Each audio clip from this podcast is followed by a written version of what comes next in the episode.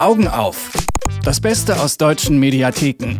Gratis, online und empfohlen von Mediastake.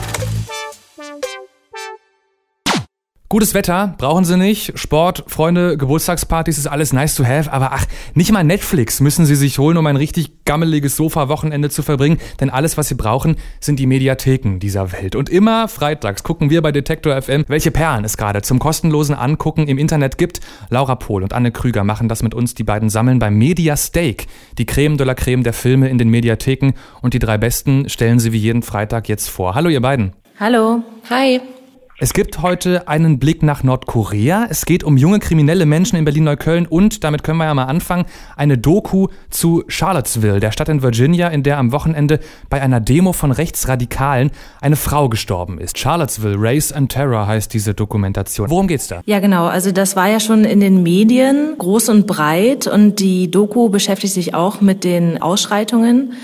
Was aber besonders dort ist, sie ist mittendrin in den Ausschreitungen. Also die Weißreporterin ist sowohl auf der Seite der Rechtsradikalen als auch auf der Seite der Gegendemonstranten mittendrin und wir sehen live, was sich da alles so abgespielt hat. Und auch bei dem tragischen Unfall beziehungsweise bei dem Attentat, muss man ja eher sagen, denn Mann ist ja willentlich in die Gegendemonstranten reingerast, ist die Weißreporterin und die Kamera ganz, ganz dicht dabei. Das heißt, die Doku ist mega aktuell. Die haben das gedreht am Wochenende und dann äh, ziemlich flott in diese Dokumentation reingegossen und jetzt schon veröffentlicht. Wie lang geht das Ding?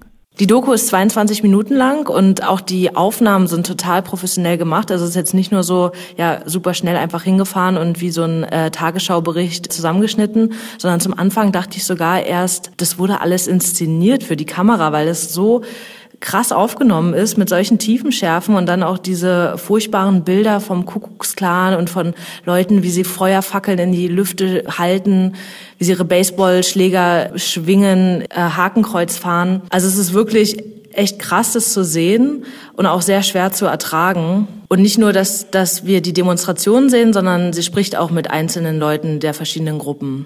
Heißt das, es lohnt sich auch für die Menschen, die Nachrichten viel verfolgt haben in letzter Zeit, da nochmal reinzugucken, weil es einen neuen Blick auch bietet auf diese Ereignisse? Absolut, weil die Reporterin, also Elle Reeve heißt sie, äh, sie begleitet auch den Leiter der Nazi-Demo und sie spricht mit mehreren Rechtsradikalen, zum Beispiel mit Christopher Cantwell. Das ist der Initiator von der Gruppe Unite the Right und auch mit den Leuten von der Alt-Right-Bewegung. Das ist die, die America Wide Again machen möchten. Da ist ja das Sprachrohr einer der engsten Berater von Donald Trump, nämlich Steve Bannon. Und mit denen spricht sie, mit diesen Leuten und äh, was die so sagen, ist einfach ganz krass. So when did you get into, as you said, the racial stuff?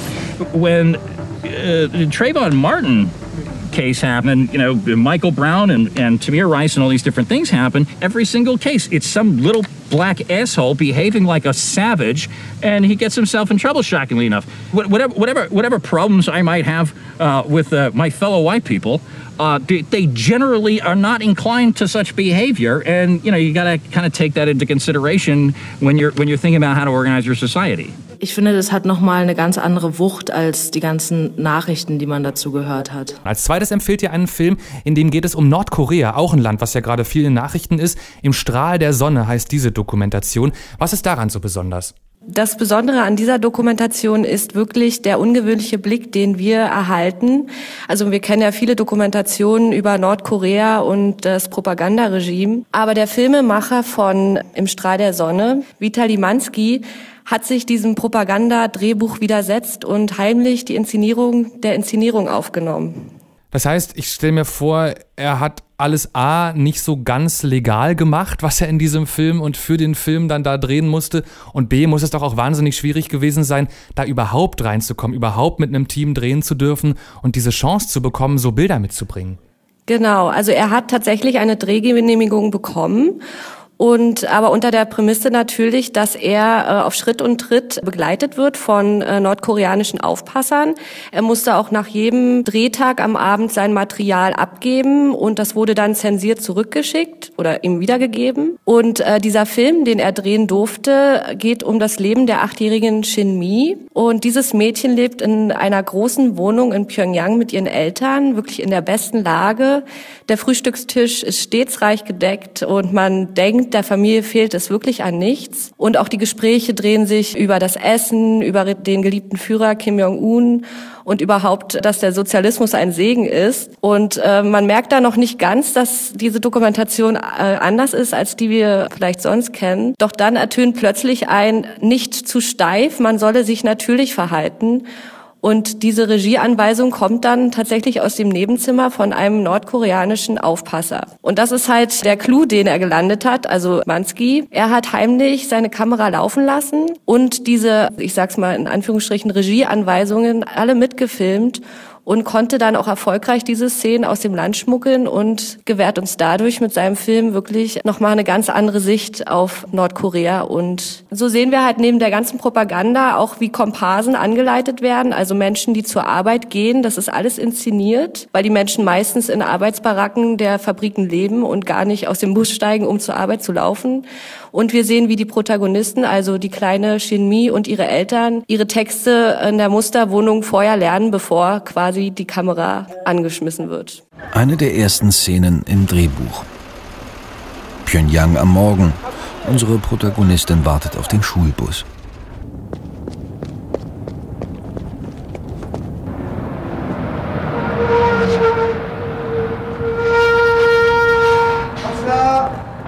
Für diesen Dreh wurden wir an eine Stelle gebracht, wo es allem Anschein nach gar keine reguläre Bushaltestelle gibt.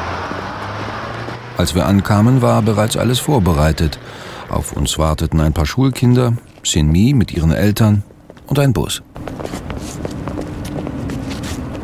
Wie der Schulweg eines gewöhnlichen Mädchens aus Pyongyang aussieht, wenn keine Kamera dabei ist, haben wir bis zum Schluss nicht zu sehen bekommen. Das ist echt total beklemmend alles. Als ich die Doku mal gesehen habe, habe ich gedacht danach, das kann doch alles nicht wahr sein.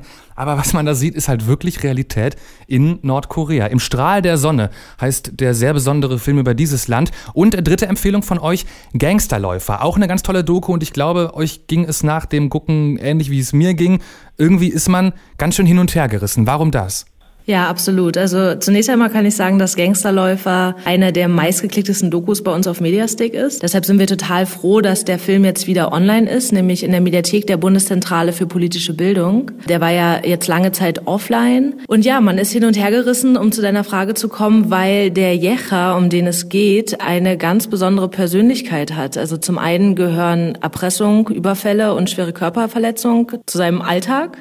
Auf der anderen Seite ist er aber auch sehr hilfsbereit, er ist herzlich, er hat Einsen in der Schule und ja, er hilft seinem Nachbarn immer, er hilft seiner Mutter und man denkt, er ist eigentlich ein ganz ein, ein guter, wenn man ihn zunächst sieht. So beginnt der Film nämlich auch. Ne, der Filmemacher Christian Stahl ist sein Nachbar und er lernt ihn so kennen, dass er ihm immer die Kästen hochträgt. Der ist noch minderjährig, der Jecher, und er sagt, hey, ich, ich schlepp dir das alles hoch, weil das ist ein gutes Training für mich.